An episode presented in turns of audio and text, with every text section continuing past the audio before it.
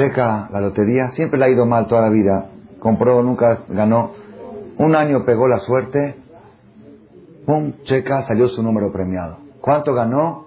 Un ejemplo, un mashal, no sé si estoy en las cifras correctas, de repente ganó 700 millones de dólares en la Lotería Nacional de diciembre, que fue su premio. Kiosquero, que ganaba dos mil, tres mil pesos al mes. Son cosas que han sucedido en la historia o no han sucedido. Suceden muy seguido. Yo me acuerdo cuando era chiquito, en Buenos Aires, en Argentina, un campesino que no ni siquiera tenían en su casa, no tenían sistema de drenaje, vivían a la antigua, de repente ganó pronósticos deportivos, era único ganador, era una cantidad estratosférica. ¿Cuál es el primer problema que tiene esta persona el otro día de que ya le entregaron el cheque? ¿Qué va a hacer con él? ¿Qué hago con este dinero? ¿Qué hago? ¿Cómo que haces? Compra más cocas para en el kiosco que vendas el doble de cocas. Compra más cigarros para vender más cigarros. Compra más sabritas para que pues, para vender más en el kiosco. Como para que tenga más surtido. No, ya es otra dimensión. Ya es otro nivel. Ya no es nivel de Coca-Cola. Ya no es nivel de kiosco. Ya es un nivel mucho más alto. La primer, la primer preocupación que tiene que tener esta persona es una preocupación seria. ¿Qué se hace con tanto dinero? Yo a veces me pongo a pensar así, el a veces lo ataca a la persona y así, ¿no? Y me pongo a pensar, digo, si de veras, de veras, de repente, no sé, de alguna manera, gano una cantidad muy fuerte de dinero, me imagino una cantidad. Digo, ¿qué hago? ¿Qué hago? A ver, ¿qué hago? No sé. Primero se pagan los impuestos. Bueno, ok, primero los impuestos. Pero ¿qué hago? No sé, de veras no sé qué hacer. Yo sé. Ah, por supuesto, primero se paga más hacer, se da de acá, que ya di más hacer, ya diste de acá. Ya de los 10 millones de dólares me quedaron 7 millones en efectivo. ¿Qué hago con ellos? Los pongo en pesos, en dólares, compro propiedades, ah, mercancía. ¿Qué hago? ¿Ah? No sé. Es buena pregunta, ¿verdad o no? Es buena pregunta.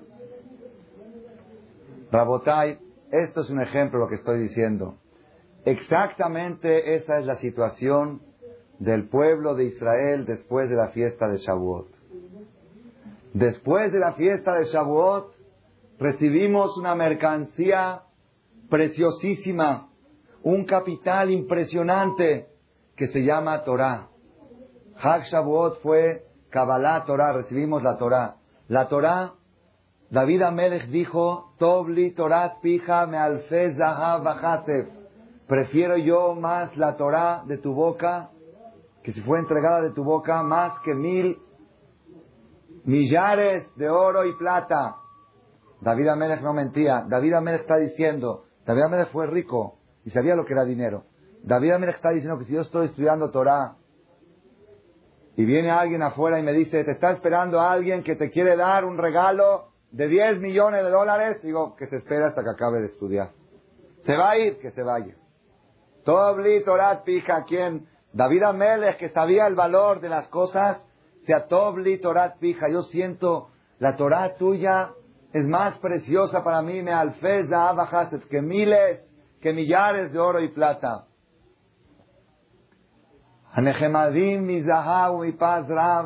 Las palabras de la Torah son más codiciadas que oro y que tesoros grandes. Metukim y Devash son más, dulces que la miel. Benofe Sufim. Había un muchacho, un joven de aquí de México, hace más de 10 años, que su papá, un señor pudiente, tenía la ilusión que su hijo crezca, eran más, mashallah, muchachos muy inteligentes, sus hijos son dieces, puros dieces en las calificaciones. El papá esperaba que ya crezcan a los tipo a los Halevi 17, 18, hacer lana, hacer billete, ¿qué universidad? Chajuaridad, ¿para qué? Mantenerlo ahí 10 años para que después, para que después tengan, una vez oí, leí, es un chiste pero es verídico, estaban, estaban platicando un señor le preguntó al otro, ¿cómo te ha ido en la vida? Dice, gracias a Dios muy bien. Dice, mi primer hijo es licenciado, mi segundo hijo es doctor, está diplomado en tal cosa, y mi tercer hijo es doctor, y mi cuarto hijo es esto, cada quien su título. Dice, ¿y tú qué haces? Dice, pues yo tengo una tienda de abarrotes sencilla, humilde. Dice, ¿cómo te va en la tienda de abarrotes? Dice, gracias a Dios me alcanza para mantener a los cuatro hijos casados. ¿Para qué mandarlo a la universidad? Ah, futuro, futuro. Yo conozco gente con siete, ocho diplomas. Yo le he dado limosnas. Gente que yo vi sus diplomas le he dado limosnas. Me vino a pedir prestado para comprar para el súper, para llevar a su esposa al doctor. Todavía no me lo ha pagado. Yo ya lo regalé en mi corazón, pero para que no se avergüence, dije que se lo presto. Vino así a contarme su problema y no me dio el corazón. Saqué lo que tenía, 500 pesos, y se los di. Y otra vez vino y otra vez se los di hasta que ya le daba pena. Si ya no le quiero pedir consejos porque usted siempre me da dinero. Digo, bueno, pues no puedo verte sufriendo, lo que puedo te doy, te ayudo. Entonces este señor aquí en México un señor pudiente, sus hijos ya más inteligentes, a los 17 años ya les puso una fábrica a cada uno, una fábrica a cada uno. Y para su sorpresa, después de seis meses, ocho meses que la fábrica estaba caminando, el primer hijo dice, papá, ¿sabes qué? Se me antojó ir a una yeshiva a estudiar Torah. Dice, para hacer dinero tengo mucho tiempo, pero para estudiar Torah son los mejores años. Quiero aprovechar, me quiero ir de Akshara, pero una Akshara a mi estilo. Me quiero ir a una yeshiva ¿Tú de dónde para dónde Yeshiva? ¿Quién te metió esas ideas? Tú, yo te mandé a escuelas modernas. ¿Tú qué tienes? Sí, pues me antoja estudiar Torah. Quiero, quiero probar la Torah nuestra. Quiero probar el sabor. Fui al colel, probé un poquito, me gustó. De Kitsur, en síntesis, presionó, presionó, presionó. Y si tu fábrica, pues no se busca a alguien, un encargado. Papá puso un encargado. El hijo se fue por seis meses. Me contó el papá. Después ya la historia cambió. Ahorita es uno de los conferencistas más principales aquí en México a multitudes, puede hablar ante mil personas, tres, cuatro horas. Me contó su papá que el hijo le escribió una carta después de un año estar estudiando la yeshiva. Dice, papá, a veces estoy sentado en la yeshiva a las once y media de la noche, después de una jornada de estudio de todo el día, y estoy profundizándome en algo de la Torah que no lo entiendo. Y cuando alcanzo a entenderlo, siento un placer que no lo cambiaría por un millón de dólares. Así le mandó en la carta, me mencionó papá la carta escrita. Si me daban un, siento un placer, al menos por ese momento, si me decían te lo cambio, por esto no lo cambio. La persona tiene que saber que la riqueza más grande, el sabor, el placer más grande está escondido dentro de la Torah. Está escrito en la Torah, en la Perashá Kitabó, de Samachta Bejolatov, te alegrarás con todo lo bueno, Bejolatov, con todo lo bueno. Dice el Ora Haim Kadosh, en Tov, el la Torah, cuando decimos la palabra Tov, Tov es Torah, Shenemar, como está escrito, Kilekach Tov Natati Lahem. Dios le dice al pueblo de Israel, yo les di una mercancía Tov, una mercancía bonita, preciosa, alta Azobu. No la abandonen. Les di algo que vale mucho. Ustedes quizá, es como un niño chiquito que de repente el papá llega, un niño de 7, 8 años, y le dijo, papá, compra una computadora, compra una computadora. Le puedes comprar una computadora de tres mil, cuatro mil pesos para un niño de esa edad.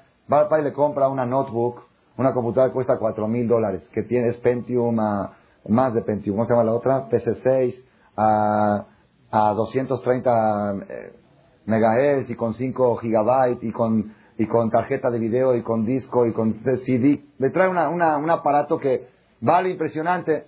Agarra al niño esa computadora y se sienta encima. Dice, está muy bueno, tiene colchón, mira, está colchonada. Dice, papá, no, Roja, y esto es algo... ¿Qué quiere decir? La, Akadosh Baruj le dice al pueblo de Israel, Natati Lahem, esta mercancía que se llama Torah, es una mercancía Tov, Tov, Torati Alta Azobu, no la abandonen, no, no abandonen algo tan precioso que tienen. Después, perdón, dice Lora Jaim Akadosh, si supieran los Yehudim, así dice, si supiera el pueblo de Israel el placer que está escondido en el conocimiento, en el estudio de la Torah, harían cola, harían fila en las entradas de los Beta Midrash para que les hagan el favor de estudiar un poquito de Torah. No tendrían que rogarles que vengan a estudiar, ellos rogarían, por favor, quiero estudiar un poco de Torah. Ahí es un placer inigualable, es un placer inexplicable. Así como una persona, así como una persona que nunca probó el vino, ¿Tú le puedes explicar el sabor del vino? Mira, yo te voy a explicar. El vino, te voy a decir cómo es. No es ni muy dulce, ni muy agrio. Es algo en el medio, es un poco áspero.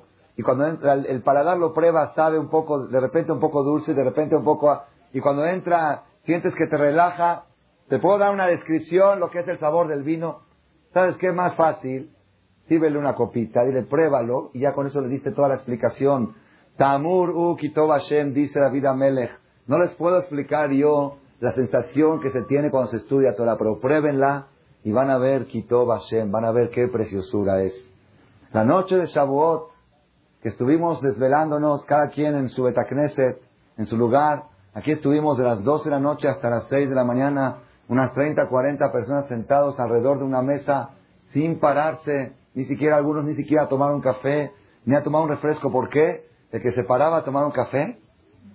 Luego llegaba, ¿de qué se están riendo? ¿Qué pasó? Se perdió una. Había siempre algo, o una enseñanza, un aprendizaje. No me quería perder. Una persona vino especial de Los Ángeles para pasar la noche de Shavuot aquí. Al otro día me dijo, ¿sabe qué, jajam? Es la primera vez que paso este, un Shavuot como este. Dice, a partir de hoy, dice, si estoy en Europa, dejo todo y me vengo para la noche de Shavuot y me regreso otra vez. La sensación era flotante. La gente se sentía que estaba flotando.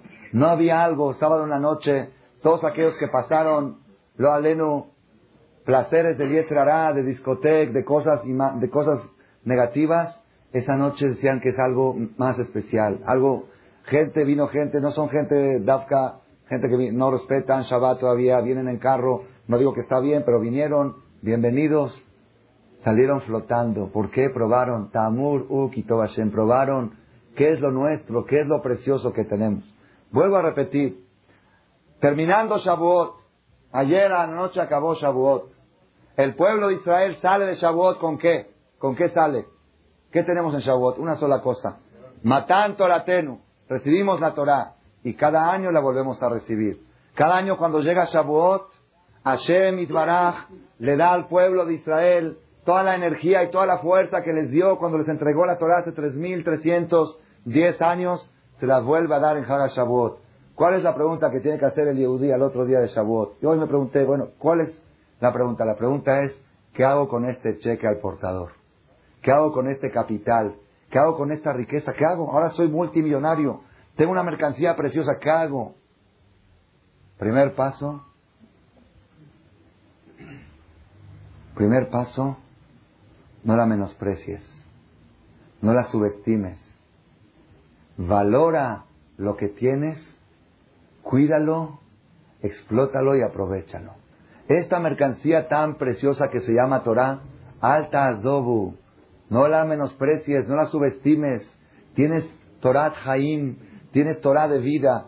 Eso es lo que nosotros tenemos que analizar al otro día. Tenemos que sentirnos, el Yehudí debe de sentir, y muchos de nosotros lo hemos sentido, no sé si a tal grado, pero podemos llegar a compararlo a aquella persona que salió de la pobreza a la riqueza. Aquella persona que se convirtió de vendedor de Coca-Colas, ¿a qué? A inversionista. A ver dónde invierto mi capital, a ver cómo le hago para hacer crecer mi capital. Eso es lo que tenemos que hacer el pueblo de Israel. Tenemos que agarrar lo nuestro y explotarlo. ¿Cómo le dijo Boaz a Ruth cuando Ruth vino a recolectar cosecha en el campo de Boaz? Le dijo, Viti, hija mía, al telejil ilkot besadeajer. No vayas a buscar en otros campos. Aquí en mi campo puedes encontrar de todo. Yo soy un hombre muy rico, aquí tienes de todo. Que viajó Dios le dice al pueblo de Israel, hija mía, no vayas a buscar a otros campos. En el campo que yo te di en la Torah, tienes todo. ¿Todo qué quieres? ¿Quieres psicología? Tienes. ¿Quieres matrimonio? Tienes. ¿Quieres salud? Tienes. ¿Quieres medicina? Tienes. ¿Quieres sabiduría? ¿Quieres astronomía? ¿Quieres astrología? ¿Quieres Kabbalah? ¿Qué quieres? Dime qué quieres. Dime qué materia quieres. Todo lo tienes en la Torah. El Gaón de Vilna, el Gaón, perdón, el Hazonish, lo que les voy a contar ahora yo lo oí en Eres Israel, lo oí en Buenos Aires, en Argentina, lo dije aquí en una conferencia y uno de los presentes dudó de la veracidad de lo que yo estaba diciendo, fue, investigó y a la otra semana llegó con los datos precisos. El Hadonish es un jajam que falleció hace como 40 o 50 años en Eres Israel, era uno de los líderes espirituales más fuertes que tuvimos en nuestra generación. Una vez un paciente, esto me lo contó un doctor que viene aquí a rezar, él dijo que él hizo maestría en el hospital Tela Shomer y él conoció al doctor que hizo esta cirugía. Él lo conoció personalmente y el doctor se lo contó. Dice que una vez iban a hacer una cirugía de cerebro abierto, tenían que cortar, el, abrir el cráneo. Y era la primera vez que se hacía ese tipo de cirugía en Israel hace 50 años aproximadamente. Entonces esta persona, el paciente, el enfermo, era creyente y él dijo, yo quiero pedir una verajá y un consejo de mi jajam de Hazonish. Fue a pedirle verajá al Hazonish.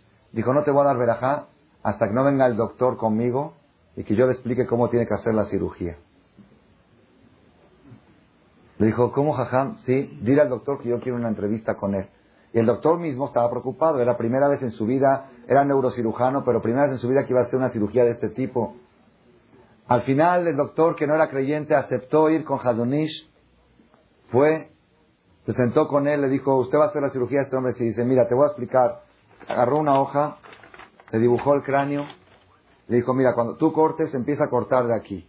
Te vas girando a la derecha. Cuando llegas a esta parte, te subes un poco porque hay una vena muy delicada ahí, que no puedes tocarla. Cuando abras, vas a encontrar el cráneo de esta parte, el cerebro de esta parte, las neuronas esta parte no la toques por nada del mundo, aquí tócalo con muy, muy delicada. Bekitsu le explicó y le dibujó, le hizo un mapa de cómo tiene que hacer la cirugía de cráneo. Dijo, haz esto y yo te doy la verajá y te va a salir muy bien la operación. El doctor se quedó, vio que el hombre entendía de medicina porque le decían nombres de, de, venas y de cosas, que yo ni siquiera sé repetirlas. Bekitsur fue el doctor, hizo la cirugía, siguió el mapa de Hazonish fue la primera cirugía de cerebro abierto que se llevó a cabo en Israel. No me acuerdo ahorita el nombre del doctor, pero un doctor que viene aquí a rezar todos los días, él me dijo que él lo, lo conoció y él se lo contó personalmente. Yo aparte lo oí de mi jajam, de Rabbi Udades. Hizo la cirugía exitosamente, salió sano y salvo el paciente. Regresó el doctor este y le preguntó a Hazunish, ¿cuántos años estudió y en qué universidad? Medicina. Le dijo Hazonish, en mi vida he abierto un libro de medicina. Entonces, ¿cómo supo? Dice, Afojba, va, Afojba, de Kulaba, está escrito en Pirkeabot. Buscan la Torah y buscan la Torah, que todo hay en la Torah. Si habemos Jajamín que no sabemos medicina, es porque no hemos estudiado suficiente Torah. Si nos paramos ante el librero que está ahí, y ustedes me preguntan a mí qué porcentaje he estudiado de ese librero, si yo puedo decir que estudié uno de mil, uno de mil del porcentaje, pues ya me sentiría yo orgulloso. Entonces, si no sabemos medicina, es porque todavía no hemos abarcado toda la Torah. Pero Hadonish, que fue un jajam que llegó a abarcar un porcentaje muy grande de la Torah, pues sí, sí él discutía con doctores y les ganaba. Afojba en la Torah, lo que quieras tienes en la Torah. No tienes que ir a buscar fuera de la Torah. Todo está aquí adentro. Todo está aquí adentro. En Israel, una vez había un grupo de gente tipo lo que le llaman aquí masonería, ¿no? Gente así culta, inteligente, no sé cómo le quieren llamar.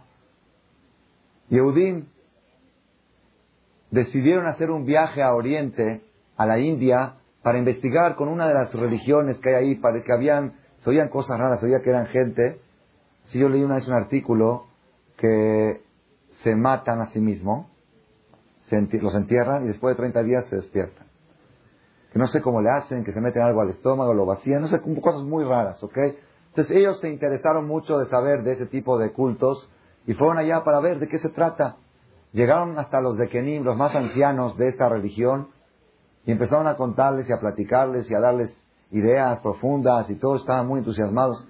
Al final, los de Kenim de ahí, de la India, le dijeron, y si ustedes quieren saber más, cosas más profundas, que hasta aquí nosotros llegamos, quieren saber más, dice, hay en Jerusalén un grupo de cabalistas que se llama Betel, una yeshivata mekubalim Betel, ellos son los que han llegado a lo máximo de la sabiduría en este ramo, ellos les pueden decir a ustedes. Dice, ¿cómo si venimos de allá? Sí, justamente de donde vienen. Ahí está, vayan para allá. Ustedes saben, hay un relato famoso, es un poco chistoso, pero dice, no sé si fue verídico, pero sí tiene mucha moraleja, enseñanza. Dice que una vez una persona soñó, soñó que en tal ciudad, en tal dirección, en la casa de una persona, en su jardín, hay un tesoro. Entonces él dijo, pues la verdad, por algo me vino este sueño. Viajó, viajó tres, cuatro, cinco días en carretas Hasta que llegó, tocó la puerta y dijo, Señor, ¿vende su casa? ¿Su terreno? No. Véndamelo. ¿Cuánto cuesta? ¿Cien mil dólares? Le pago doscientos. Bueno, ¿qué te pasó? No, yo le pago doscientos. No, ¿cómo va a vender? Ahorita es mi casa, aquí vivo, aquí trabajo, aquí tengo mi campo. Véndamelo, véndamelo. Este se sospechó, dijo, oye, que esta no me paga el doble y de repente no había ni cartel, se vende. Tocó la puerta, vende su casa, no, no compra, yo se la compro al doble. De Kitsur, el, el, dueño de la casa, por curiosidad, dijo, a ver, dime qué está pasando porque no. Dice, te voy a decir la verdad, ya que estaba muy, muy este, encaprichado que no la iba a vender. Dijo, ya, le voy a decir la verdad. Yo tuve un sueño de que en este jardín hay un tesoro. Entonces por eso vengo a comprarte el terreno para descubrir el tesoro. Dice, ah, tú le haces caso a los sueños, qué tonto eres, tú le haces caso a los sueños. Yo ayer en la noche soñé que en tal casa, en tal dirección, a miles de kilómetros de aquí, abajo de la cocina de la estufa de gas, hay un tesoro. ¿Tú crees que yo voy a viajar ahorita cuatro días, miles de kilómetros para, para buscar ese tesoro? ¿Dónde era esa dirección? Era la dirección de su casa. Él oyó la, la dirección exacta, el departamento, el número de su casa. Regresó a su casa, excavó en abajo de la estufa y encontró el tesoro. Si yo viajé kilómetros para que me digan que el tesoro está en mi casa. Eso es, es moraleja. A veces el yehudí viaja kilómetros y kilómetros y kilómetros, va a la universidad y va acá, cultos, hasta que llega un goy y le dice, ¿qué vienes a buscar aquí? Todo lo tienen allá. Todo está con ustedes. ¿Qué vienes a buscar aquí? Leí un artículo en una revista que me llega de Israel, de un grupo de dos bajurín, dos chavos, es la moda en Israel, después de hacer el ejército. Después de la tzabá, los soldados que ya se liberan del ejército después de 3, 4 años de servicio militar, ¿qué hacen? ¿Cuál es la moda? A Oriente. A dar vueltas por el mundo, a desahogarse de toda la disciplina rígida que había. Ahora voy, duermo a la hora que quiero, me levanto a la hora que quiero, hago lo que quiero, pienso lo que quiero, no estoy bajo mando de nadie. Es una moda muy conocida en Israel. Cada año se calculan que 40.000 jóvenes se liberan del ejército y van a dar vueltas por el mundo. Dos de ellos se fueron a Europa. Fueron a Europa, dormían en la calle, en sleeping bag, todo, todo el sistema. Un día llegaron a una ciudad portuaria de Francia, a los límites de Francia, una ciudad que está al lado del puerto, de, ahí donde ya termina, donde está el mar, y se sintieron muy solos, muy solos. Y estaban, estaban ahí parados en la mitad de la ciudad y decían, ¿y aquí qué hacemos? No conocen a nadie, no sabían francés. Y estaban así, ¿qué, onda, no? Aquí, ok, estamos aquí en Francia, ¿qué hacemos? estaban platicando en hebreo. Pasa por ahí un cura y los oye platicando en hebreo. Les dice, Atemer abrim ibri, le dice el cura. Anigam, yo también hablo hebreo. Dice, Mefatem, ¿dónde son ustedes? Meares, de Israel, Matemos, Metailim. De Kitsur, en síntesis, los invitó a su casa el cura. Se sentó con ellos empezó a estudiar Humash en hebreo, la perashá de la semana, cosas que los cristianos normalmente no tienen, no saben qué es perashá de la semana. Perashá de la de nosotros, ellos tienen la Biblia, no hay de la semana. Empezó a estudiar la perashá de la semana, les explicó los comentarios de Rashi, qué preciosos que eran, verídico, verídico. Luego, luego ahí trae la historia de este cura, es un cura Nehasideu Mota Olam, no cree en Chucho, no tiene imagen en su iglesia, en su casa tampoco tiene una imagen, estudia la Biblia en hebreo, porque dijo que él quiere estudiarla en el lenguaje original, y cada año va a Eres Israel a tomar unos cursos de Torah y a admirar al pueblo elegido. Cada año vaya. Cuando fue a Israel, este cura, los chavos le dejaron su dirección porque se, se encariñaron con él, le dejaron su dirección, llegó el cura a Israel, los fue a visitar a su casa, vio que no respetaban nada, les dijo, ¿Qué están haciendo? Vengan conmigo al cura. ¿A dónde los llevó a una yeshiva? El cura llevó a estos dos bajorim, verídico, tengo el nombre arriba, los llevó a una yeshiva. Dijo, vengan a ver qué precioso esto, aquí está toda la fuente de la sabiduría, aquí está todo. De Kitsur después los convenció, ya se hicieron bajo yeshiva, están estudiando Torah. El cura este está a punto de convertirse, es el cura principal de toda la ciudad. Pele la persona viaja miles de kilómetros a buscar el tesoro, a curiosear, y viene el de la casa y le dice, ¿qué vienes a buscar aquí? Todo está allá, todo lo tienes tú. Es lo que nosotros tenemos que aprender. Acabando Hag Shavuot, terminando la fiesta de Shavuot, tenemos que saber valorar lo nuestro. Tenemos que saber que dentro, la, la Torah es fuente inagotable de sabiduría. Búscale y búscale y no dejas de aprender.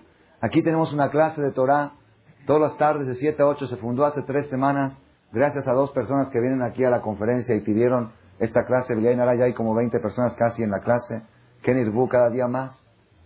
La persona viene a la clase y estudia tres renglones y se llena de sabiduría, un concepto por acá y otro por allá, algunos agarran su pluma para apuntar, porque lleno de conceptos, conceptos prácticos, actuales para la vida real, que uno lo puede aplicar con su esposa, con su mujer, con su familia.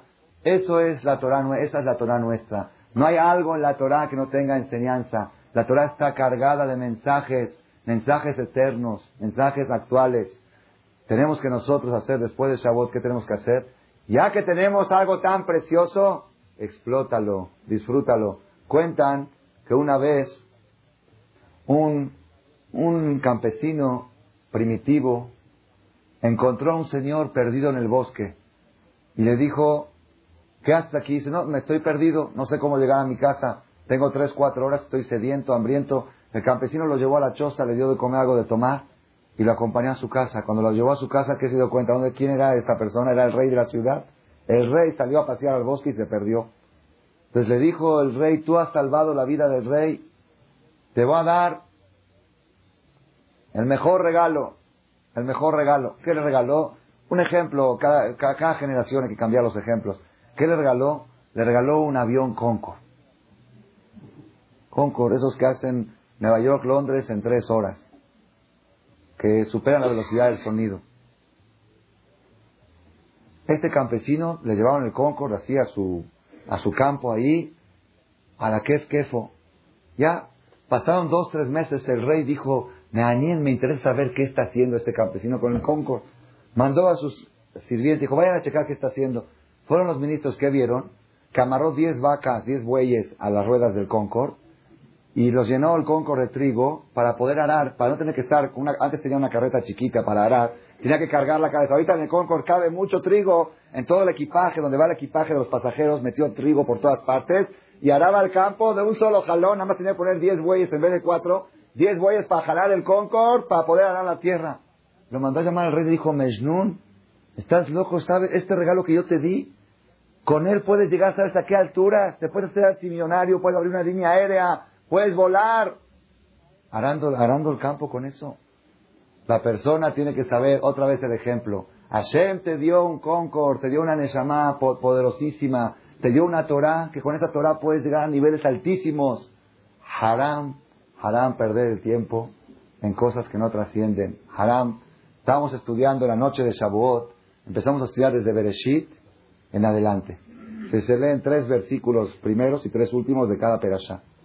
Entonces yo agarré el calendario, tengo un calendario de la historia del mundo. ¿En qué año nació Adán? ¿En qué año de la creación? En el año cero, ¿ok? El año cero, cero, cero. ¿En qué año nació Abraham Avinu? ¿En qué año nació Noah? ¿Cuándo murió? ¿Cuándo fue el diluvio? Viene un calendario con años. Entonces yo tenía el calendario al lado mío y cada perashá yo les iba diciendo en qué año vamos. Empezamos a leer la primera perashá, Bereshit. En la Torah hay 54 perashot.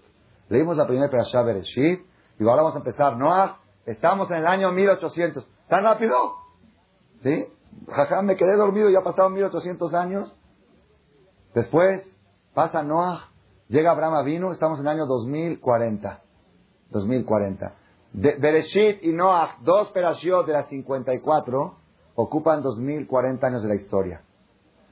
Y las otras 52 perashiot ocupan 400 años de la historia. ¿Están oyendo? La primera perashá, dos mil años. La segunda, y después la tercera, veinte, treinta, diez. Es más, desde Shemot, Éxodo, Éxodo, desde la salida de Egipto hasta acabando la Torah, son como cuarenta perashás, hay cuarenta años. Una perashá por cada año. Dice uno, ¿cómo puede ser que la Torah le dedique a los dos mil primeros años dos perashás y a los otros cuatrocientos cincuenta y dos perashás? Respuesta, la Torah le dedica tiempo a lo que trasciende. Lo que ha trascendido de todos los bisteces que comieron desde Adán hasta Noah, no quedó nada. Las cervezas que tomaron, las mujeres que violaron, como cuenta la Torah, de todo eso no quedó nada. Ahí quedó algo, el diluvio. Esto lo quedó, no quedó nada. No hay trascendencia. A ver qué tienes, qué tienes de todo eso. ¿Tienes algo? Pero de Abraham vino, quedó enseñanza. De Isaac vino, quedó enseñanza. De Ribcán, nuestra matriarca, quedó enseñanza. De los hermanos de Yosef, de cada paso y paso hay mensaje, hay enseñanza eterna. Del pueblo de Israel en Egipto hay enseñanza, del pueblo de Israel en el desierto. Es lo que la persona tiene que buscar trascender, trascender. Lo único que trasciende es lo espiritual. Todo lo material no trasciende. Estábamos estudiando el otro día en la clase de la madrugada a las seis de la mañana. Estábamos estudiando algo precioso de un jajam, una enseñanza. Casi bailábamos de la alegría, así tan precioso. Dijo este jajam, algo muy bonito. Y a mí se me ocurrió así de tanta emoción, se me ocurrió, les dije, imagínense ustedes este jajam, este rabino que hace dos mil años escribió esto, imagínense si se hubiera dedicado a fabricar camisas. ¿Podríamos ahora disfrutar de sus camisas? ¿De sus pantalones? ¿De sus pachangas? ¿De sus reventones? No queda nada, no deja huella. Pero este jajam que se dedicó a estudiar Torah hace 100 años, disfrutaron de sus palabras hace 200, hace 300, hace 400, hace 500. Trasciende, es eterno. La persona que se dedica a estudiar Torah y todos, la Torah es de todos. Tenemos que saber, Rabotai. La Gemara dice, Pirkeabot dice, Sheloshah Ketarimem, hay tres coronas. Tres coronas hay en el pueblo de Israel. Keter Keuná, Keter Malhut, de Keter Torah. Keuná es el sacerdocio. El sacerdocio es solamente de Aarón a Cohen. Solamente de Aarón a Cohen. Estoy hablando de los Cohen y llegaron los Cohen. La corona de la Keuná, a propósito de esta conferencia de esta noche, es Leilu Nishmat. No, Leilu Nishmat, un señor que esta noche es su aniversario, exactamente como esta noche el año pasado fue su difunción, un señor muy querido por todos. Alaba Shalom, señor Moshe Cohen Ben Rivka, Hashem Tañajeno de Ganeden. Era un señor que no tuvo de tener mucha educación de Torah desde chiquito, pero lo poco que sabía lo hacía con tanto cariño, con tanto fervor. Él le fascinaba, le fascinaba cada año, le fascinaba el Sefirat Omer. Le fascinaba que le cuenten el Omer. No sabía leer hebreo. Cuando venía aquí a rezar, un libro en español, por favor, un libro en español, pero agarraba el libro en español y se lo tragaba. Se lo tragaba, parecía que estaba comiendo un manjar, una kibbe, una no sé qué. Así, así lo agarraba el libro, como hemos. Yo envidiaba su emoción cuando agarraba el libro para rezar. Y le decía a sus hijos, ¿qué día soy del Omer? Quiero contar el Omer. No se perdía el Omer. El Omer, la cuenta que se cuenta de Pesach a Shavuot, 49 días. Desde que hizo uso de razón, desde que se enteró del concepto del Omer, no dejó de contarlo cada año. Le preguntaba a sus hijos, ¿qué día soy del Omer? Contaba y decía la verajá. El año pasado, cuando llegó su tiempo, que Hashem decidió que era su tiempo, cuando falleció? Al otro día de haber acabado el Omer. Acabó el Omer, acabó Shavuot, pasó la fiesta de Shavuot, comió asado con sus hijos y al vino a visitar a sus hijos que estaban aquí en México, él estaba viviendo fuera de México, vino a sus hijos que estaban aquí en México y se despidió de todos y se fue. Pero primero todo se despidió de la mitzvah de Sefirata Omer. A completó la mitzvah de Sefirata Omer. Es, es las cosas trascendentales que hay en la vida. Dice la Gemara, tres coronas, tres coronas a Kadosh Barujú coronó al pueblo de Israel. Corona de sacerdocio, Koanim, corona de reinado y corona de Torah. Sacerdocio es solamente de Aarón a Cohen. Descendiente de Aarón a Cohen puede ser Cohen. Una persona que no es de Aarón a Cohen puede ser servicio de que una no puede. Yo a veces me a veces me duele, estoy rezando en la mañana, miñán de la mañana, y de repente pasa que no hay Cohen. Y los Kohanim tienen el privilegio de decir y Hashem de transmitir la mejor bendición que pueda haber en el mundo, que te bendiga Dios y que te proteja, que ilumine Dios su rostro hacia ti, está en la perashá esta semana. Kote Barejuel, Bene Israel, Amor Lahem, y Barejá, Shem Vishmereja. Y una vez me agarré a un Cohen de la camisa y dije, ¿qué culpa tengo yo que no soy Cohen? Yo, si fuera Cohen, yo diario me agarraría y diría, y Barejá, Shem Vishmereja. Tú te quedaste dormido en la cama y yo me perdí la verajá. Pues ni modo. Pues uno me dijo, párese usted, jajam, y díganos Cohenim. No, no sirve. Tiene que ser únicamente descendiente de Aarón a Cohen. Si no es de Aarón a Cohen, Mafi, una vez cuentan, dicen que fue verídico, una vez llegó una persona con el jajam, jajam, en una persona muy alejado, era la víspera de Kippur, antes de Kal Nidre. Dijo, jajam, yo nunca he venido a rezar a Knis, pero ahora este año quiero venir en Kippur, por primera vez en mi vida, nada más una condición. Yo le doy dos mil dólares y quiero que me deje hacer Koanim, que me deje decir Ibareja Hashem Beishmereja. Dijo, jajam, ¿tú sabes qué? No, no se puede. Dice, bueno, doy tres mil. Dice, no, no es cosa, bueno, ya con cinco, con cinco ya la arreglamos. Dice, no, aquí no es comercio, esto no es, esto es de Cohen Cohen. El señor presionó, presionó, dijo, bueno, ya, último precio. Dijo, jajam, último precio, 10 mil dólares para que me deje en Kippur, pararme ante el Kaal y decir, Hashem Vishmereja. Dijo, jajam, ¿te puedo hacer una pregunta? ¿Qué se te ocurrió? ¿Qué te ocurrió ahora que Shnan se te metió ahorita? Viene por primera vez al Knis y quiere hacer Kohanim. Dice, no, es que mi abuelito era Kohen, mi papá es Kohen. También quiero hacerlo. Dijo, bueno, dame 20 mil y te dejo.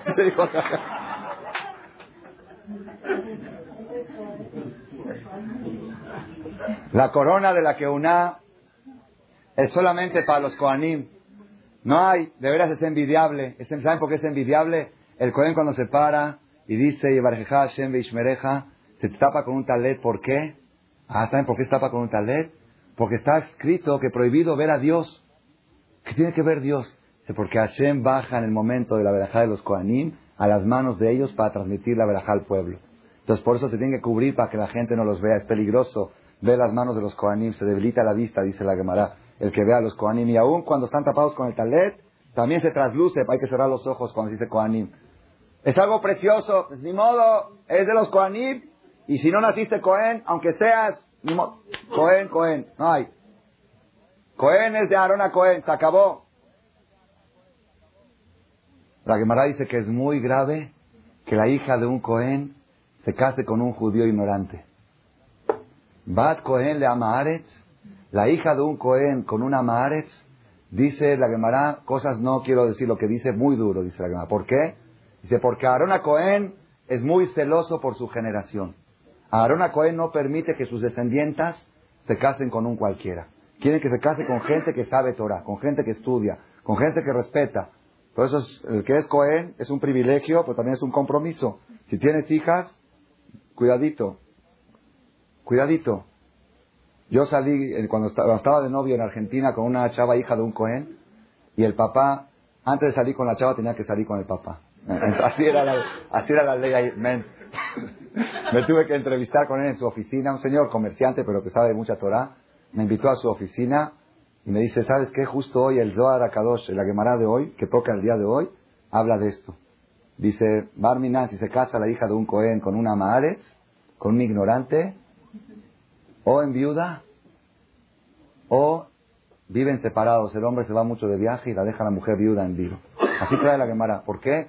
Aarona Cohen es muy celoso por sus hijas es muy celoso por su descendencia. Y trae la Gemara. me está diciendo que va a casar a su hija y que está preocupado. Dije, sí, justamente, si me va a casar con su hija, me va a comprometer a hacer un también no me va a quedar de otra. Después de la Gemara que me está enseñando, al final por algo no me casé con ella. Ok, de Kitsur, Botay, pongan atención. Keter que una, el privilegio de ser Cohen, nadie lo tiene. Y el compromiso tampoco. Ellos tienen privilegio y compromiso. Un Cohen cuando se va a casar, no se puede casar con una cualquiera. ¿Qué dice con una cualquiera?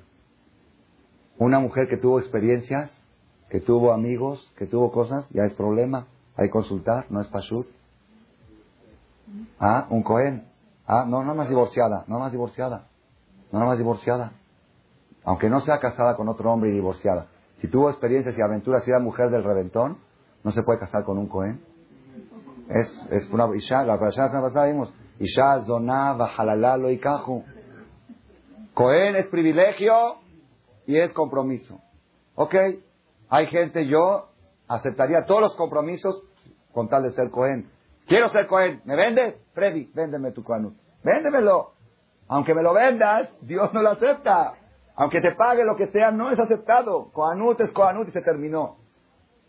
La, la segunda corona, ¿cuál es? Keter Malchut la corona del reinado. Hay una categoría en el judaísmo que se llama Melech.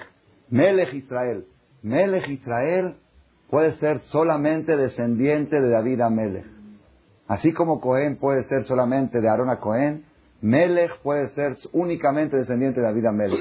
Si no es descendiente de David a Melech, no puede ser Melech Israel. Los Hashmonaitas eran Coanim y tomaron el reinado. Cuando ellos ganaron la guerra con los griegos, tomaron el reinado y dice Ramban Nachmanides, como ellos transgredieron esta prohibición que dijo la Torah, Loya Sur Shevet Miudá, que reyes tiene que haber solamente de David Amelech, no quedó un descendiente de los Hashmonitas, uno.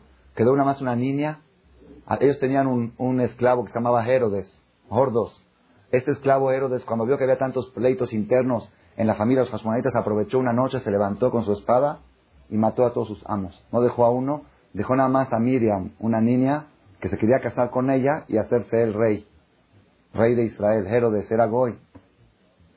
Esta niña Miriam se levantó, se subió a la terraza y gritó y dijo, toda persona que venga y diga que eres descendiente de Hashmonaita, seguro que es un Ijiro. ¿Por qué? Porque no quedó ninguno más que yo y ella se aventó de la terraza y se mató. No quedó un hijo de los Hashmonitas. Dice Ramban Hanes, ¿por qué? Porque ellos transgredieron la prohibición de tomar el reinado. El reinado, así como el Kahanut es exclusivamente de los Kohanim, el reinado es exclusivamente de Shevet y Yehudá. Tiene que ser descendiente de David Amelech. Si no es descendiente de David Amelech, no puede ser rey. Bueno, yo compro, pago. No hay. Rey es de David Amelech. No David Ben Gurión. David Amelech. David Melech Israel. Muchos decían David Melech Israel. David, descendiente de Yehudá. Ese es David Amelech. ¿Ok? Melech. Melech, rey. Hoy en día no tenemos rey. Primer ministro no es rey. Hay una tercer corona en el pueblo de Israel. ¿Cuál es la tercer corona? Keter Torah. La corona de la Torah quiere decir el título de Talmir Jajam, el título de Torah. Dice la Keter Torah, ¿a quién le corresponde? Munach Bekeren David, está a disposición del público.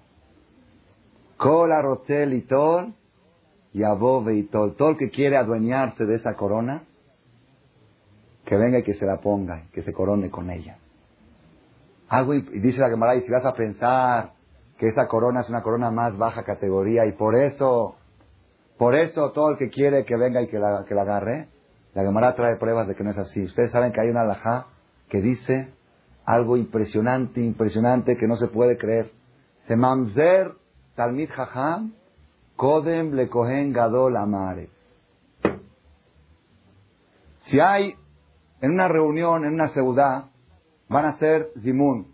Se agarra la copa y se dice, Nevarech Shahalo Micheló. Hay que darle a la persona más importante que hay en la mesa. ¿Quién es el más importante? Pues si está el Cohen Gadol, el sumo sacerdote, ¿saben quién era el Cohen Gadol? El que entraba cada año en Yom Kippur, a Kodesh, a Kodashim, que todos los judíos estaban sus ojos alzados a él. Ese es el Cohen Gadol. Cohen Gadol. ¿Hay algo más que el Cohen Gadol? Gadol. Dice la Gemara, si en la mesa está sentado un mamzer, ¿saben qué es mamzer? Bastardo. ¿Qué es bastardo? ¿Qué es bastardo? Hijo de... No, de adulterio. Hijo de adulterio. Una mujer casada, lo aleno, que se fue con un hombre y se quedó embarazada, ese hijo es mamzer, y el hijo de ese hijo es mamzer, y el hijo de ese nieto es mamzer, el bisnieto mamzer, tataranieto mamzer, lo yabó mamzer Hashem adolam. No se puede casar jamás con una judía.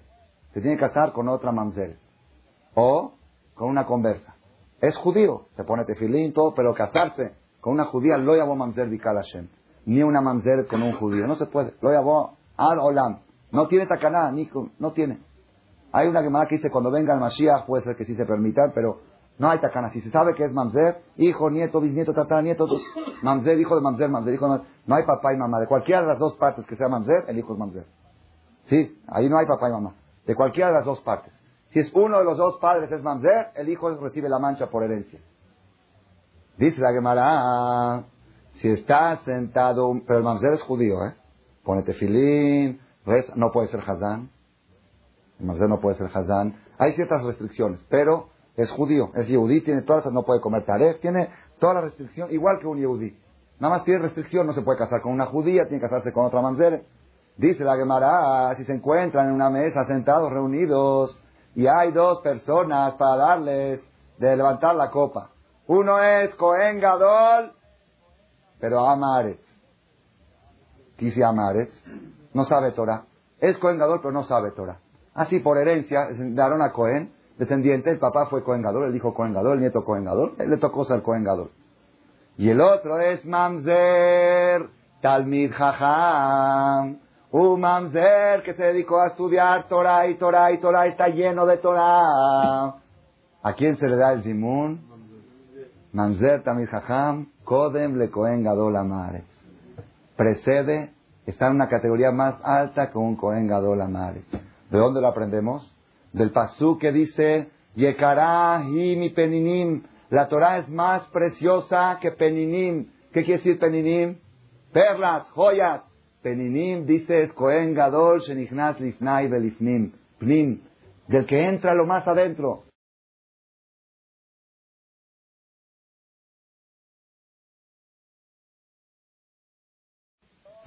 El Cohen Gadol que entra lo más adentro, lo más sagrado que hay. El que entra a estudiar Torah está entrando más adentro que el Cohen Gadol. Tiene un acceso a un lugar más elevado, más profundo. Mamzer es algo pele, mamás. Si no fuera que estuviera escrito, es pajat, da miedo decirlo. Mamzer. Tamir Jajam se hizo antes que Cohen Gadol porque es Amaret. Quiere decir que la corona de la Torah es mayor a la corona de Keuná y mayor a la corona de Malhut. La persona tiene que saber, acabando Shavuot, tenemos una mercancía que se llama Torah. ¿Esa mercancía de quién es?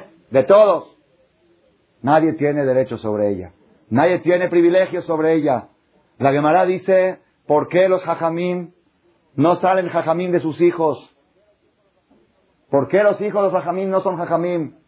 Para que no piense la gente que la Torah es herencia. Está escrito en la Gemara. No va a entrar ahorita en el tema qué culpa tiene el hijo del jajam, que su papá es jajam. Ya no va a salir jajam. Eso lo dejamos para otra conferencia, otra plática. Pero de todos modos, el mensaje es claro y preciso. La Torah es propiedad pública. Es una corona, es la más preciosa de las tres coronas que tiene el judaísmo. Es la más preciosa, y no nada más que la más preciosa, es la más accesible. Cualquier judío tiene derecho a estudiar Torah. Una vez yo conté, quizá ustedes lo oyeron, vale la pena repetirlo.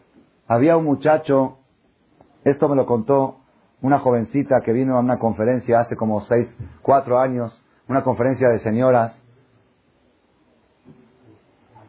Y después que hablamos del tema que hablamos, pidió el derecho de la palabra. Por primera vez que venía, ella es universitaria. Dice, Rabino, ¿le puedo contar algo? Dice, yo no soy muy religiosa, soy, soy creyente, no respeto Shabbat.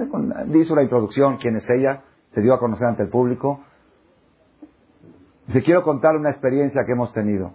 Dice, estábamos en la Universidad de Anáhuac, estudiando carrera. Yo tomé la carrera de Derechos Romanos. Filosofía, filosofía romana. Me gusta mucho la filosofía, la inteligencia, la cultura. Empezamos diez en el grupo y quedamos dos, fueron cayendo, cayendo, cayendo, quedamos dos, dos paisanos. Uno que un yiddish que se llamaba Moshe, Moy, y ella, Miriam. El día del examen final, el examen final para que te den el diploma de derechos romanos, es una sola pregunta oral. Entras con el profesor, te hace una pregunta, si contestas bien, aprobado. Contestas mal, reprobado. ¿Qué pregunta? No sé. Estudia todo. Uno cree que es más padre. Una sola pregunta es más difícil. Te preguntan diez, y dices, si no atino en una, atino en otra. Pues preguntan una, quizá justo te pregunten la que no sabes. Entonces estaba durísimo. Desde quemaban las pestañas, día y noche, él y este moy, ella y este moy, estudiando, preparando. Platón, Sócrates, Dickens, todos los filósofos romanos de la historia, analizando ellos quieren llegar a ser filósofos. Dos judíos se quieren llegar a ser filósofos. Muy interesante.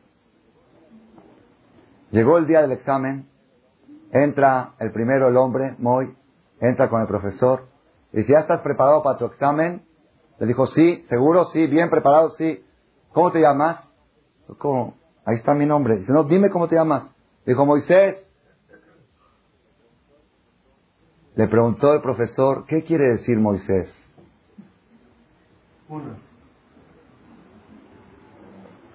¿Qué quiere decir Moisés? Pues no sé, yo, él no era nada religioso este chavo. Se él oyó una vez, dice, ah, Moisés, ese dice en el que sacó a los judíos de Egipto, ese usted se refiere que cuenta en la Biblia, que sacó a los judíos de Egipto, que el mar, que no el mar, que esto. No te estoy preguntando qué hizo Moisés, te estoy preguntando qué quiere decir Moisés. Dice, ¿cuál es la etimología de la palabra Moisés? Este pensó, pensó, pensó. Jadito, ¿dónde vas a ver? Dijo, no sé. ¿No sabes? Reprobado. Dice la Biblia, así le dijo el profesor. Éxodo 2, versículo 23. y lo llamó a él Moisés porque de las aguas fue sacado. Llamó a Moshe, Kimnamai Meshitiu, Moshe quiere decir sacado de las aguas. Dice, dice, profesor, pero pregúnteme de lo que quiera, de Platón, de Sócrates, de te contesto todo. Dice, si tu nombre no sabes, ¿qué filósofo vas a ser? Primero investiga cómo te llamas y luego ve a estudiar filosofía romana. ¿Tú vas a ser filósofo? Un filósofo que no se le ocurre investigar cómo se llama y por qué se llama así, qué quiere decir su nombre, nunca puede llevar a ser filósofo. Filosofía no quiere decir banco de datos. Filosofía quiere decir investigación. Lo primero que tienes que estudiar lo tuyo. Investiga lo tuyo y luego va a investigar lo de los demás. Ay, qué lección, qué lección. Este chavo dejó la universidad para siempre decepcionado. Salió afuera y le dijo a Miriam, esto se lo contó Miriam, le dijo, Miriam, ¿ya sabes qué quiere decir Miriam? Dice, no, dice, no entres al examen. Miriam entró al examen y a Miriam le preguntó una pregunta normal y contestó bien y aprobado. Pero a este Moisés, que toda su vida se estuvo escapando de su nombre, se estuvo escapando de lo que representa su nombre, Moshe Rabeno, el que bajó la Torah, Moshe la Torah tuvo que venir un goy, un cura, un goy, un goy ahí de la Universidad Nahuac a decirle primero estudia tu nombre y después ve a estudiar derechos romanos. ¿Tú vas a ser filósofo? Qué cachetadas a veces los goyim nos dan a los judíos. Una vez llegó, una vez llegó aquí un chavo, un joven, más o menos por diciembre, era a principios de diciembre, un joven güerito con, le llegaba más o menos el pelo hasta la cola, más o menos, muy larga cabellera tenía, aretes por acá, aretes por allá, impresionante. Yo iba en el metro de Estados Unidos y vi no se puede creer, tres aretes aquí, tres piquetes así, de, de pico. En que si da un beso, pica al que le da el beso. Parecía una fiera, así, no, no puedo creerlo, algo impresionante. Me volví loco, me volví loco. ¿Hasta dónde llega la humanidad cuando hay... Este joven llegó, Jazito, a una clase de jóvenes que damos los jueves para jóvenes y jovencitas. Llegó muy bonito. Entonces yo les pregunté a los chavos, con los, con los jóvenes, ya saben, son más, más este, chiqueados, más mimosos, hay que darles a escoger el tema. No puede venir el maestro y decir, hoy voy a hablar de esto. No. A ver qué quieren oír. Entonces dije, ¿qué quieren oír hoy? Ya saben, cada quien dijo. Uno dijo, hable de dinosaurios. Otro dijo, háblenos de los sueños. Otro dijo, hable de los, de los extraterrestres, de los E.T. Cada quien una cosa, ya saben, cosas que no comprometen. De duendes, cosas así que flotan por arriba, pero a mí mi vida que me dejen tranquilo. Cualquier tema, menos temas prácticos. Volar, volar, flotar. Este chavo que vino por primera vez este del pelo que le llegaba hasta la cola, me dice, hable de Hanukkah, porque ahora viene Hanukkah. Yo me quedé así. ¿Y qué hace esa cabellera con Hanukkah? No entiendo. Esa cabellera parece de los griegos, no parece de Yudá Macabí. ¿Qué Hanukkah? ¿Qué quieres de Hanukkah? Digo, te puedo hacer una pregunta, ¿por qué quieres que? Me gustó mucho tu idea, pero ¿por qué quieres que hable de Hanukkah? Dice, ah, porque estoy en la universidad y mis amigos cristianos y goim me preguntan, ¿ya viene la fiesta de ustedes de Hanukkah? Ellos saben mejor la fecha que yo. Me dicen, ya el martes que viene va a ser Hanukkah. Y le preguntan los goim, oye, ¿qué es eso de las velitas? ¿Qué representan? ¿Cómo es? Así curioso, con curiosidad verdadera, con interés de saber. Y él se pone blanco. Dice, es que no, no titubea, ¿qué le va a decir? No sabe, no sabe. Las velitas, bueno, ¿qué son? No, son velitas. No, no son velitas. Representa historia. ¿Quién era Maccabi? ¿Quién era Yudá? Ah, Maccabi Tel Aviv. No, no Maccabi Tel Aviv, el equipo de fútbol. Los Maccabim. Él sabe nada más que hay un equipo que se llama Maccabi Tel Aviv. Hay un equipo de fútbol en Israel.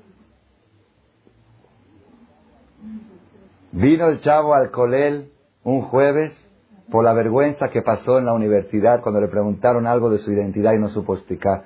Y esto mucha gente que se ha retirado y ha ido a ambiente de Goy me lo han comentado que el Goy mismo lo regresa a uno con una catapulta al judaísmo otra vez. Se ve lo tuyo, ahí está todo, ahí está todo. Yo conté hace unas semanas, Maasesha ya, verídico, estaba en Cuernavaca, salía del súper, del súper mega ahí. Una noche, eran 10 para las 10 de la noche, a la hora que todos los paisanos van cuando se apagan las luces. Puros paisanos éramos. Y peleándonos con la cajera, que nos esperen, que vamos a traer también esto y también el otro. Sí, porque ya a esa hora no hay gente y te tienen que esperar a fuerzas. Al, judío le gusta que lo esperen. que lo espere, la cajera que me espere, yo estoy adentro, yo entré antes de las 10, me tienen que esperar, y te apagan una luz, te apagan la otra, y espérate, falta esto, y ve por el otro y tráeme esto, yo, yo estaba ahí también, yo me incluyo, hablo de judíos, hablo de mí. Así somos. ¿A qué hora cierra el súper? ¿10? 10 para las 10. 10 para las 10, digamos, alcanza. Yo entré a tiempo. No es bueno eso. Eso despierta un poco de la jazita, la, la extra se quiere ir. Y yo compré por 450 pesos, digo, deme los 50 pesos de, de la carretera. Había promoción de la caseta. Dice, no, arriba de 500. Bueno, déjeme ir por más cosas. Dice, no, ya estamos por cerrar. Así, así somos, eh, lamentablemente así somos los paisanos. De Kitsur salgo de ahí con, la, con mi esposa, salgo de, con el carrito y me para un goy así al tote. Me dice, ¿usted es rabino judío? Tenía yo el uniforme. Me dice, sí. Le digo, sí. Dice, ah, qué interesante, qué curioso, porque yo estuve en Israel seis, seis meses en el Technion de Haifa, hice, hice maestría de esto, del otro. Ok, ah, muy bien, muy bien. ¿Cómo es su nombre? Armando Reyes, él me dio su tarjeta, ok. Me dice, ¿dónde puedo estudiar judaísmo? Digo, perdón, ¿usted qué es? Si yo soy, sí, cristiano. Digo, ¿para qué quiere estudiar judaísmo? Dice, si puedo acudir a las fuentes, ¿para qué tengo que acudir a los derivados? De todo lo que estudiamos nosotros es derivado de los de ustedes. Mejor me voy a la fuente. Ellos me dicen, es que la Biblia, la Biblia. Pues voy a estudiar la Biblia, voy a estudiar la fuente de la sabiduría. ¿Para qué tengo que estudiar derivados?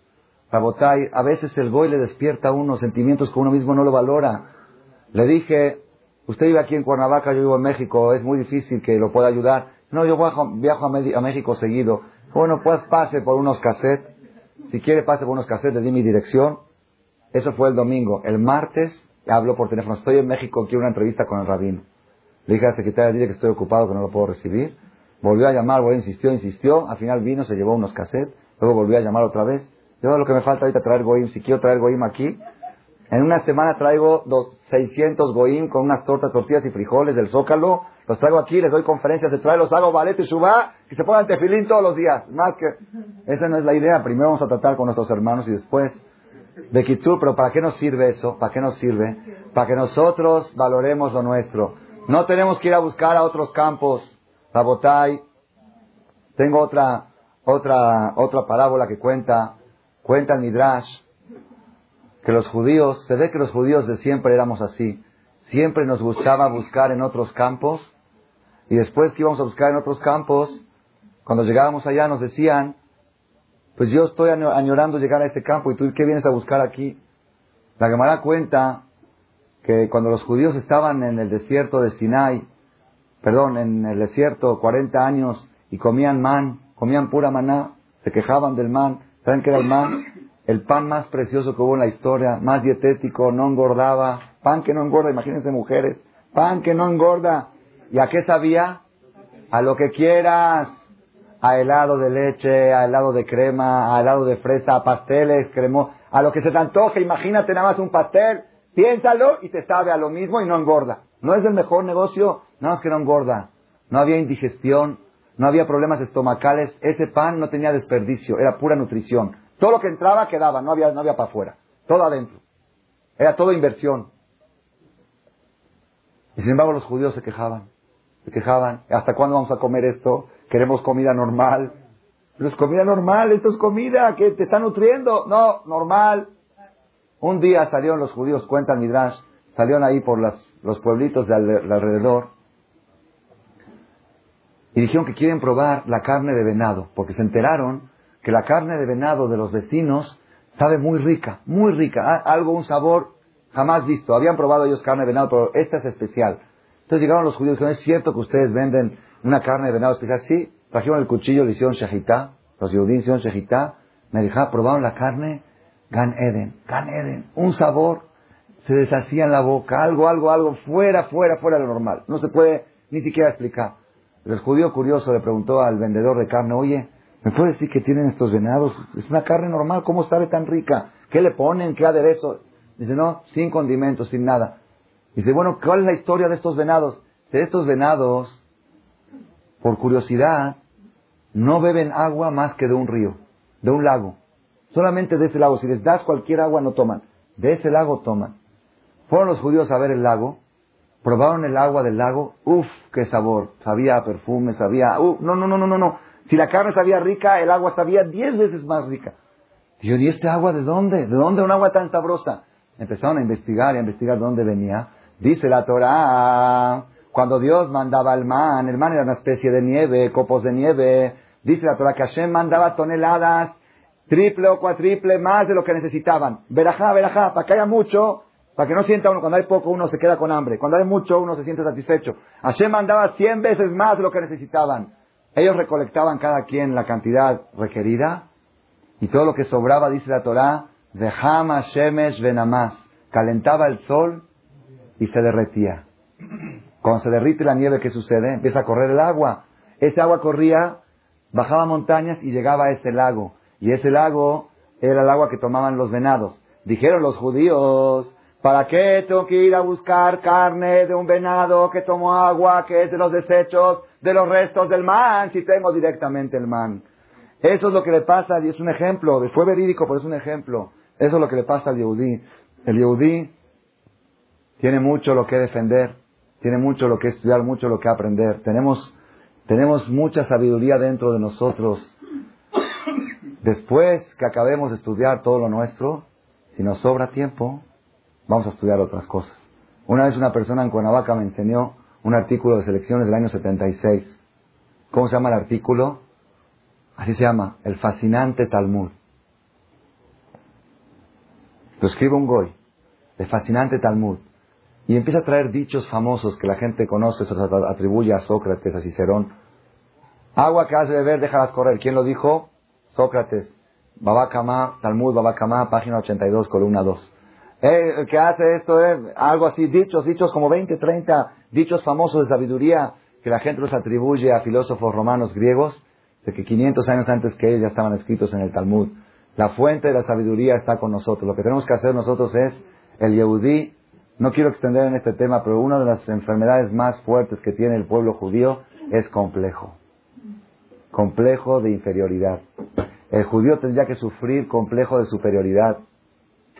Y a veces el Yehudí, como que se siente inferior, no, yo también sé filosofía, yo sé psicología, yo sé psicología en la Torah está toda la psicología, toda.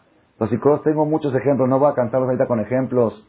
La Torah deja chiquita toda la psicología. Cosas que la psicología va descubriendo apenas ahorita. La ya la reveló hace tres días el rey Salomón, Proverbios, Eclesiastés. Tenemos lleno, lleno de sabiduría. Yo conté una vez, con esto voy a terminar, ya va a ser el último más, ¿eh? Belíneder. Digo Belíneder porque a veces me sigo. Una vez me tocó conocer a un goy corredor de bienes raíces para comprar unas propiedades en Cuernavaca y vamos a construir una Ishibai. Y me llevó a ver propiedades.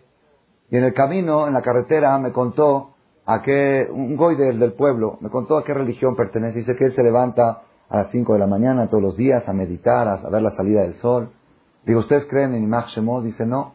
¿Y creen en esto? No. ¿Y qué, cuál es su religión? Dice, no, es pensar, es superarse, es inspiración del alma. Se llama, me dijo un nombre, ¿cómo se llama su religión? me dijo algo, no sé qué. Yo como que medio me interesé un poco, así por curiosidad, porque nunca había oído de ese nombre. Y él vio que yo me interesé y pensó que de veras estaba yo interesado. Entonces me dijo, yo si quiere a mí no le traigo unos libros de mi religión para que usted los lea. Bueno, tráigame.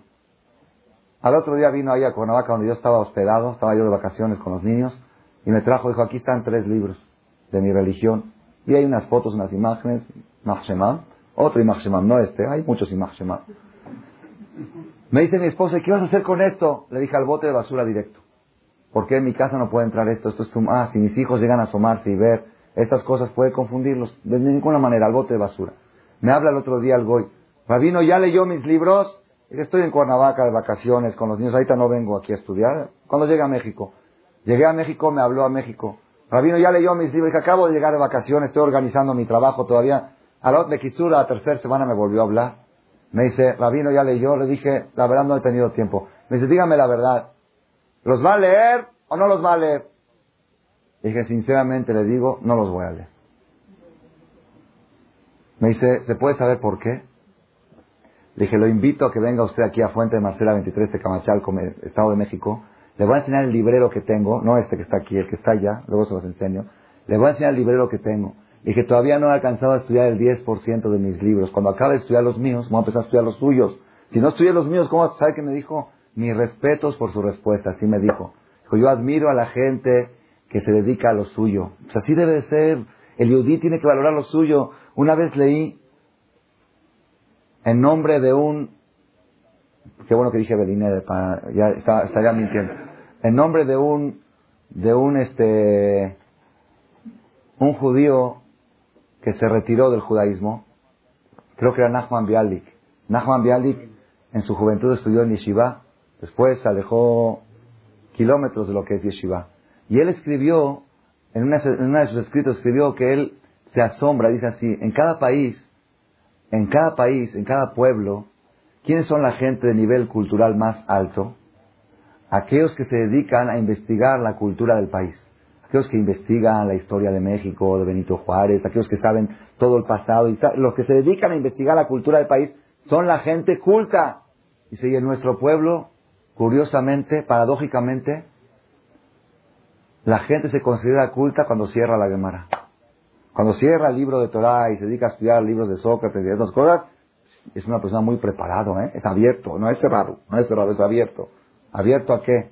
¿Abierto a qué? El abismo también es abierto. ¿A qué abierto? La persona tiene que abrirse a lo suyo. Ábrete a lo tuyo, esto es abierto. Ábrete aquí. No hay más cerrado que el que no investiga lo propio. Eso, eso se llama ser cerrado.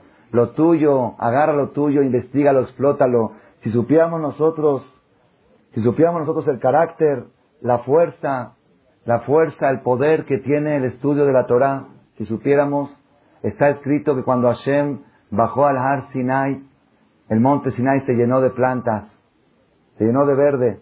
Por eso hay una costumbre en las sinagogas en Shavuot de poner plantas. Aquí pusimos plantas. ¿Por qué? Porque se llenó de verde. ¿Y qué hay se llenó de verde? Se ha llenado de rojo, de rosa, ¿qué? ¿Qué nos viene a enseñar esto? Para que hay un mensaje impresionante. Dios cuando bajó a entregar la Torah les dijo al pueblo de Israel, tienen que saber que esto que les estoy entregando puede agarrar un desierto y vegetalizarlo. Puede agarrar un lugar desértico que no crece nada y con la fuerza de la Torah le puede dar vida a un desierto. La Torah, pues dice el Midrash, que cuando Hashem vino a entregar la Torah, no hubo un solo enfermo, todos los ciegos vieron, todos los sordos oyeron, todos los cojos caminaron normal y se quedaron curados ya para siempre. Cuando Hashem entregó la Torah no hubo un judío enfermo. ¿Qué nos viene a enseñar? Nos viene a enseñar que con la fuerza de la Torah se pueden resolver todos los problemas, hasta problemas graves de salud. Nada más la Torah en mucha potencia, como fue la potencia de Arsinai. En un nivel más bajo, pues cura enfermedades más bajas. En un nivel más alto, cura enfermedades más altas. La Gemara dice que todos los judíos que estuvieron presentes en Arsinai a partir de ese día no tuvieron jamás polución, desperdicio de semen. Todos los judíos, hombres que estuvieron ahí, no tuvieron un zera levatará desde ese día hasta que murieron. De, tantas, de tanta fuerza, de tanta energía, que de tanta espiritualidad que les dio la Torah. La Gemara dice que todos los judíos que estuvieron en Arsinai no se aguzanó su cuerpo después de 120 años de tanta fuerza de Kedushá que recibieron de la Torah, la Torah tiene fuerza de vegetalizar un desierto, de curar enfermos. Hay una Gemara que dice, Hash Berosho, Yasok el que le duele la cabeza, que estudie Torah. El que le duele la garganta, que estudie Torah. El que le duele todo el cuerpo, pruébenlo, pruébenlo, es comprobado. La persona dice, no, no voy a ir a la clase de Torah porque me duele la cabeza. ¿Te duele? Pues con más razón. Es como aquel que dice, no, no puedo tomar la aspirina ahora porque me duele la cabeza. Cuando se me pasa el dolor, la va a tomar. ¿Te duele? Justamente, no, ahora hoy no puedo ir a estudiar porque estoy muy alterado. Muy alterado, justamente, para alterado, para eso es la Torah. La Torah es, hay drogadicción, hay toradicción. La Torah es una adicción, la Torah es una droga, la Torah es un calmante. Si supieran este secreto, muchas personas, cuanto más angustiado te sientes, cuanto más presionado te sientes, cuanto más alterado, cuanto más débil te sientes, ese es el momento preciso para decir, hoy voy a la clase de Torah. ¿Por qué? porque hoy me siento mal. Justamente porque me siento mal. Y si me siento bien, voy para sentirme mejor. La Torah tiene una fuerza de vida, Torah Haim. La Torah trae shalom, trae paz interior y paz exterior. Shalom, Rablo, Ave Teja, Moray, Brabotay. Hoy que estamos un día después de Shavuot, hoy fue Isruhag, día posterior a Shavuot, tenemos que tomar todos una decisión. Baruch Hashem, todos los presentes, la mayoría son gente que asiste a clases de Torah. La persona tiene que reforzar más esto y saber que el pueblo judío se ha conservado a través de miles de años en base a su Torah, no al cumplimiento de la Torah, sino al estudio de la Torah. Aquellos países donde se cumplía Torah y no se estudiaba Torah, acababan asimilándose, está comprobado y documentado en la historia. Donde no había yeshiva, donde no había kolelim, donde no se estudiaba Torah, el estudio de la Torah es la base del pueblo. Hashem Itbaraj, Dios dijo, en una parte de la Biblia dijo, Alvayoti Azabu, ojalá que el pueblo judío me abandonen a mí, pero que mi Torah la estudie. ¿Saben qué quiere decir eso? Que me abandonen a mí. Que viajó, como un decir, que no respeten Shabbat, que no coman kosher, que no sean religiosos, porque estudien Torah. Eh, prefiero Torah sin religión que religión sin Torah. Así dijo Dios. ¿Por qué? Torah sin religión sin Torah, al final se acaba. ¿Por qué? Porque la Torah es el oxígeno de la religión. El estudio de la Torah es el aire, es el aire para... ¿Quién amenu? Sin oxígeno, pues respiras un poco, aguantas, aguantas, hasta que luego el pescado cae. Lo sacas al pescado del agua, lo sacas del agua, sigue, todavía dice, ahí está, ya viste que no necesito el agua. Yo puedo estar fuera del mar y estoy pataleando y más que antes, ¿cómo patalean los pescados afuera del agua? Uno dice, qué bueno, mira, está más enérgico que antes. Ah, sí, pero se va acabando la energía y después empieza cada vez a patalear menos hasta que se acaba la vida. Quien Hayenu, la Torah es la vida del Yehudi. El Yehudi debe sumergirse todos los días una, dos, tres horas dentro de la Torah. Esa es la fuerza, esa es la energía, ese es el oxígeno del pueblo de Israel.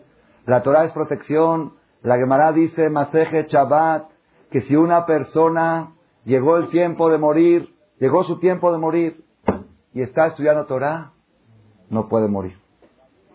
Puede morir. David Amelech. David Amelech, Dios le dijo, vas a morir Shabbat. Estudiaba Torah de viernes en la noche a sábado en la noche. 24 horas. Sabía que estudiando Torah no puede morir.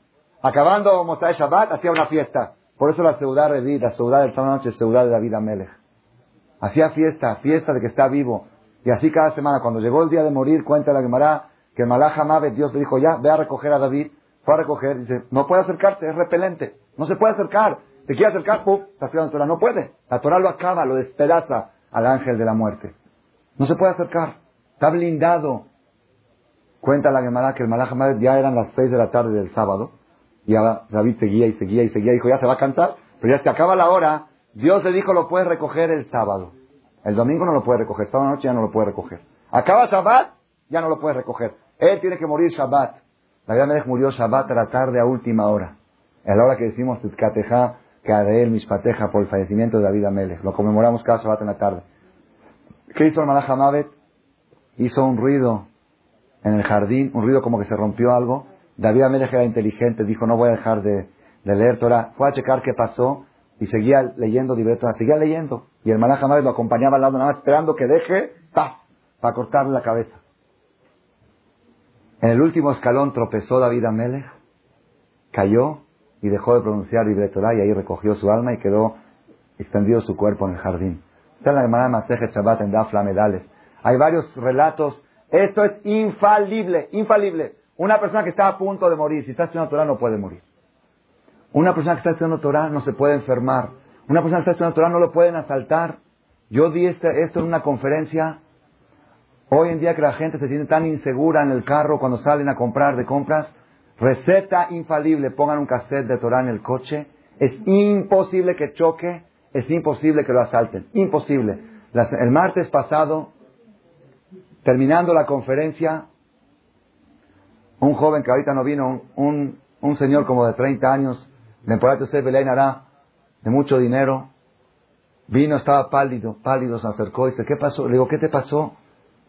Dice, hoy, cuando entraba yo, yo venía oyendo un cassette suyo de Torado, un cassette de una conferencia de oro y plata, estaba muy concentrado, muy, muy este, así muy adentrado en el tema, venía manejando, cuando se metió a su fábrica, el vigil le abrió la puerta, se metió, vino el portero todo asustado, dice que lo venían siguiendo atrás cuatro pistoleros. Lo venían siguiendo y no sabe cómo no lo capturaron, no sabe, no entiende. Dice, mamá lo venían siguiendo y como que él los vio con las pistolas y todo. Dice, no sé, jajam, no sé. Dice, así me dijo padres, dice, el, el cassette de Torah salvó mi vida. Si yo, Barmina, no sé dónde estaría, estaría secuestrado. No sé cuáles eran los planes de estas personas. La Torah protege para siempre, es protección eterna. El Yehudí lo que tiene que hacer hoy en día, Rabotai, no nos queda de otras. No nos queda de otras nuestros hijos. Si queremos garantizar el futuro de nuestros hijos, tenemos que meterlos a la Torah. Hay que meterlos al Talmud Torah en la tarde, a la Yeshiva en la mañana, meterles Torah y Torah porque la Torah es una mercancía eterna que los va a ayudar, los va a proteger. Miren, la Torah nunca está de más, nunca está de más. Aunque nuestros hijos no lleguen a ser religiosos, pero esa Torah que estudien de niños, algún día les va a servir, algún día la van a necesitar, algún día pueden encontrarse en una situación difícil y se van a agarrar de esa sabiduría que estudiaron para salir adelante, para enfrentar esa situación.